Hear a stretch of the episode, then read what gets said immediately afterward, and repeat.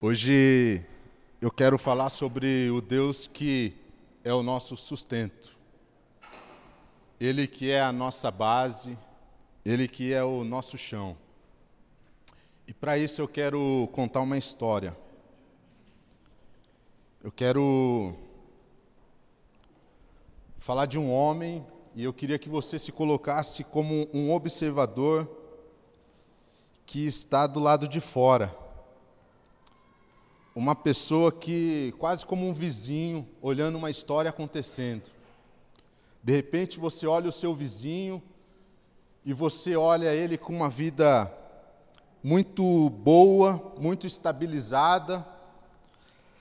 Você enxerga o seu vizinho muito bem na vida. Você começa a olhar e analisar a história do seu vizinho e você começa a ver muita integridade na vida dele. Você começa a ver que as ações, as atitudes, as escolhas dele são muito boas, muito humanas. E você começa a admirar esse seu vizinho. Aí você começa a observar muito mais ele. Aí você começa a ver que a família dele é muito grande e ele consegue manter todo mundo muito bem acolhido dentro da sua casa ele consegue manter os seus filhos todos reunidos, ele consegue manter uma harmonia muito boa dentro da sua casa. E aí você começa a ver o que, que ele tem de construção de vida, e você começa a perceber que ele é um cara que acumulou muitos bens, ele construiu muita coisa, ele tem muitos funcionários, ele tem plantações, ele tem muitos gados, ele tem muitos muitos bens, ele conseguiu, ele administra muito bem. Então é um cara íntegro, íntegro, ele é um cara que consegue acolher bem a família, ele é um cara que consegue administrar muito bem o que ele tem e construiu muita coisa na vida. Ele chega a ser o cara mais rico da região. E você olha o seu vizinho e você fala: puxa, que história, que construção de vida. E acima de tudo, o que você mais admira é ele ser um bom pai para os filhos que ele tem, é ele ser um bom esposo para a mulher que ele tem. E aí você fala: puxa, que vida boa do meu vizinho, que história de vida. E de repente alguma coisa começa a mudar. de repente alguma coisa começa a ficar estranha. Ele começou a perder os bens que ele tinha. Ele começou a perder toda a criação de animal que ele tinha. Mas está tudo bem. Mas aí roubaram as propriedades que ele tinha. E como se não bastasse ele perder o que ele tinha e ser roubado, saquearam as terras dele e devastaram com o que ele construiu ali por anos. E pior ainda, chega um momento que está tendo uma festa com os filhos dele e a casa desaba e todos os filhos dele morrem. E você observando tudo isso acontecer. E como se isso ainda não bastasse, ele fica doente.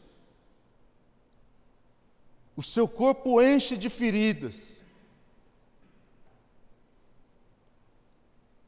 Que história. Imagina a cabeça do seu vizinho. Imagina os pensamentos que nasceram na cabeça dele. Eu tinha tudo, construí tudo. Hoje não me restou mais nada. Imagina os conflitos que uma situação dessa trouxe. E aí ele começa a se questionar por que, que ele nasceu.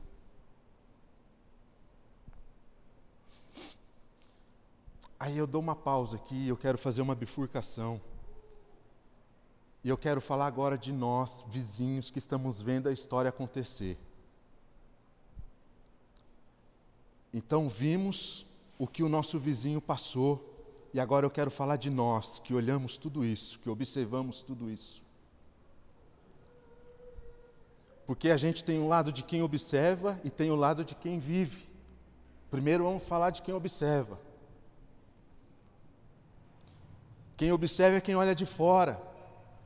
Quem observa tem sentimentos diferentes, tem sensações diferentes, tem expectativas diferentes, tem conflitos diferentes e tem deduções diferentes. Porque está de fora, não sabe o que está acontecendo por completo.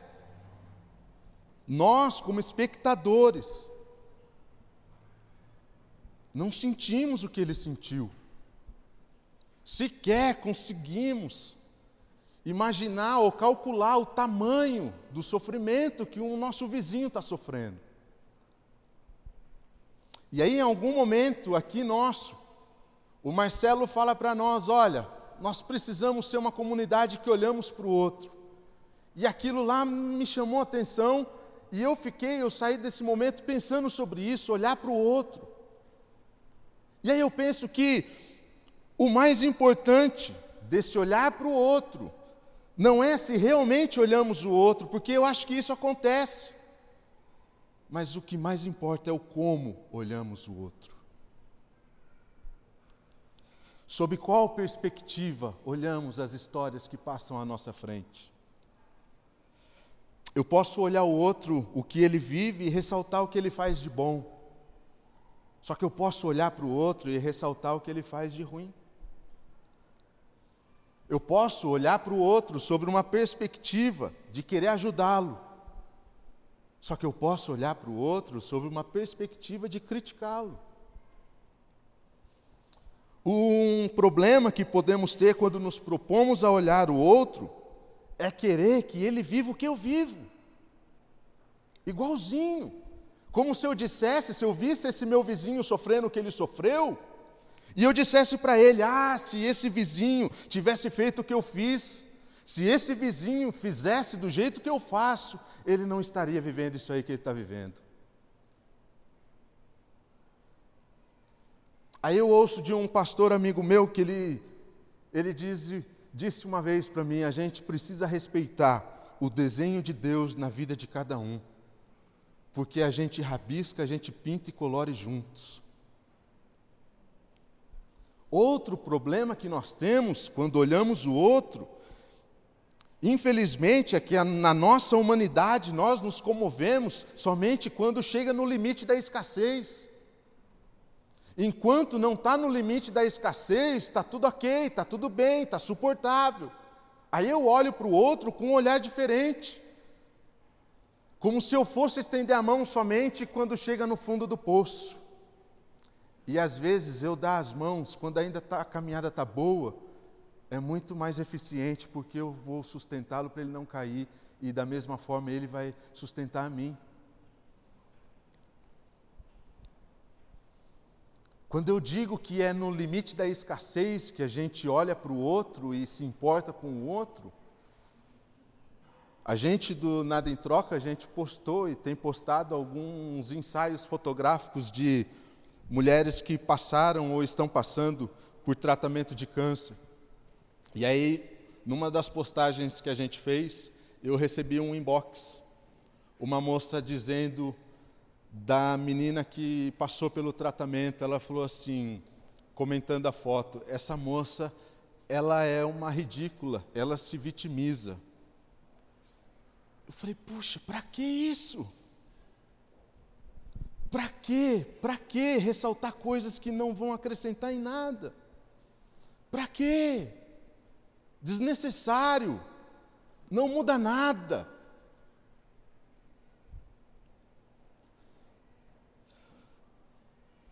Nós precisamos olhar para o outro e não querer que ele viva, que ele viva o que eu vivo.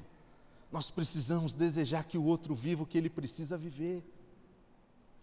Nós precisamos dizer para o outro que o nosso suporte, que o nosso chão, que a nossa força é Cristo. Pessoas precisam saber disso. Pessoas, o nosso vizinho precisa ouvir isso. O nosso amigo, a nossa família, nós mesmos precisamos olhar no espelho e dizer: Deus, o Senhor é o meu chão. Do outro lado da bifurcação tem o vizinho, o vizinho que é quem passou por tudo isso. E aí eu leio o Salmo 3, verso 5, que diz: Eu me deito e durmo, e torno a acordar, porque é o Senhor quem me sustenta. Cantamos semana passada e o Marcelo falou hoje aqui. Tudo o que Deus é, tudo o que Ele é, Ele oferece. Logo, Ele pode nos oferecer tudo o que Ele é. Como se cada domingo a gente conhecesse uma parte de Deus que nós podemos falar, Deus, o Senhor é isso, então eu preciso disso, e eu preciso buscar isso, eu quero viver isso contigo. Porque é Ele quem nos guarda, é Ele quem cuida de nós, é Ele quem nos sustenta. E preste atenção nisso, é Ele e não nós. É Ele e não o que nós fazemos. É Ele e não o que nós temos. É Ele. Não depende de mim, de você, é Ele. Não depende do que nós podemos ou não fazer, é Ele. E não depende do quanto nós temos, é Ele. Deus nos sustenta apesar de nós mesmos. Porque a gente, nós, somos cheios de orgulho de às vezes bater no peito e falar: eu não passo situação difícil, eu estou pronto para a vida. Nós somos cheios de prepotência, de dizer: a vida não vai me dar tombo porque eu me cerquei de coisas boas. Eu tenho só pessoas boas, eu tenho uma boa conta bancária, eu tenho bens, eu estou muito bem alicerçado. Não, não depende disso. Nós somos cheios de autossuficiência nós pensamos e nos enganamos que a gente pagou um preço duro para chegar onde chegamos e não vamos abrir mão de qualquer coisa, de, de qualquer jeito. Deus precisa nos livrar disso. Nós precisamos compreender e entender que o sustento dele passa por livrar nós de nós mesmos. O vizinho precisou olhar para dentro dele e falar: puxa, eu preciso me desapegar de algumas coisas, ainda que eu sou apegado. Eu preciso colocar para fora algumas coisas que ainda estão aqui dentro e que me atrapalham de viver. No meio de tudo isso, no meio de todo esse caos, eu preciso aprender a lidar comigo mesmo. No meu interior eu e Deus porque Deus não está nem um pouco preocupado com o nosso discurso, porque Ele conhece aqui dentro. Deus nos sustenta naquilo que nós precisamos e não naquilo que nós queremos. Eu ouvi uma música semana passada e essa música me levou a compreender um pouco que esse sustento de Deus para nós, ele serve como uma base de recomeço. Obviamente que a música não falava de Deus sustento, mas através de uma letra eu ouvi, puxa Deus, o Senhor está sempre aí, sempre disposto a cuidar, a manter, e se algo der errado, o Senhor está disposto a falar, começa de novo. E talvez esse vizinho ele precisou muito compreender isso. Precisou olhar para dentro de si, olhar para fora de si e falar: puxa, o amor de Deus é sobre mim, e esse amor é o suficiente para que eu possa ter motivos para recomeçar a viver de novo. Deu tudo errado. Você pode recomeçar está dando tudo certo, legal, vai em frente, mas se lá na frente der errado, você vai ter a chance de recomeçar de novo. Porque Deus, esse chão, Ele não vai deixar de ser nosso chão. Esse Deus que é o nosso amparo, Ele não vai deixar de ser o nosso amparo. Esse Deus que nos guarda, Ele não vai chegar um momento na vida que Ele vai falar: Olha, eu cansei de você e não vou te guardar mais. Não vai chegar esse momento que Ele vai dizer: Olha, agora daqui para frente, eu quero que você pague pelo seu preço. Não vai chegar esse momento. Ele sempre vai dizer: Eu estou aqui, eu te amo e eu quero cuidar de você. Eu estou aqui, eu te amo e eu sou o chão que você deve caminhar. Eu estou aqui, eu te amo e você pode viver comigo. Vamos juntos. Aí chega um momento em que a gente vai visitar esse vizinho. Aí a gente não sabe o que falar para ele. Aí a gente não sabe sequer o que vai ouvir dele. Aí a gente entra na casa desse vizinho e ele vira para nós e fala: Sabe de uma coisa? Antes eu conhecia Deus só porque eu ouvia falar dele. Agora eu consigo enxergá-lo. Agora eu consigo caminhar com ele. Porque ele me ama e esse amor é motivo para que eu recomece a caminhar de novo. Mas vizinho, você perdeu tudo. Aí o vizinho responde para nós: Eu não perdi nada, porque eu nasci sem nada, e eu vou morrer e não vou levar nada. Mas o que eu tenho de melhor na vida, isso eu consegui ver. É o Senhor que me guarda, é o Senhor que me sustenta, é nele que eu vivo e é por ele que eu quero caminhar. Feche seus olhos. Pai, Viver é difícil, Senhor. Viver é difícil e às vezes é estranho. Eu diria até que às vezes é chato, porque vivemos muitas coisas que não gostaríamos de viver, porque enfrentamos e nos deparamos com situações que nos causam dor, que nos causam conflitos nos deparamos com situações que ficamos atordoados, sem respostas para o amanhã. Esses conflitos geram questionamentos, geram dúvidas, e gera principalmente a sensação de que tudo se perdeu. E Deus, isso não é exclusividade de um ou de outro aqui, não.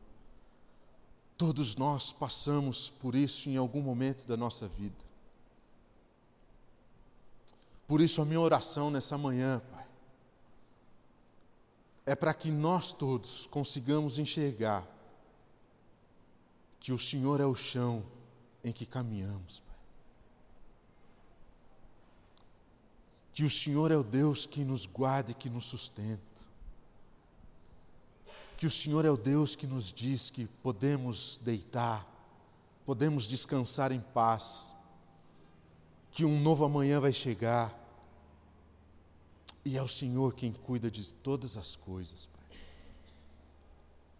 Que nós possamos entender e ouvir a Tua voz dizendo que o Senhor cuida de nós melhor do que nós mesmos. Que nós possamos entender e ter muito bem cravado no nosso coração, que não depende de nós, que não depende do que fazemos e não depende do que nós temos, mas depende do Senhor, Pai. Que nós possamos compreender, Pai, que pode nos faltar tudo, que pode, que nós podemos perder tudo, mas jamais perderemos o Teu amor, Pai. E o teu amor é mais do que o suficiente para que possamos recomeçar e caminhar, Pai.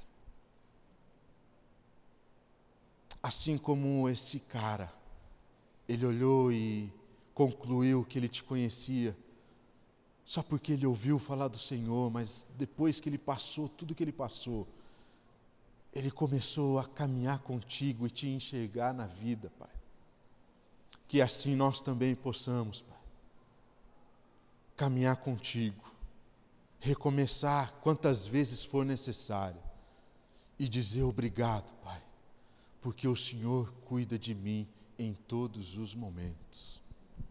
Amém, Pai. Amém. Deus abençoe.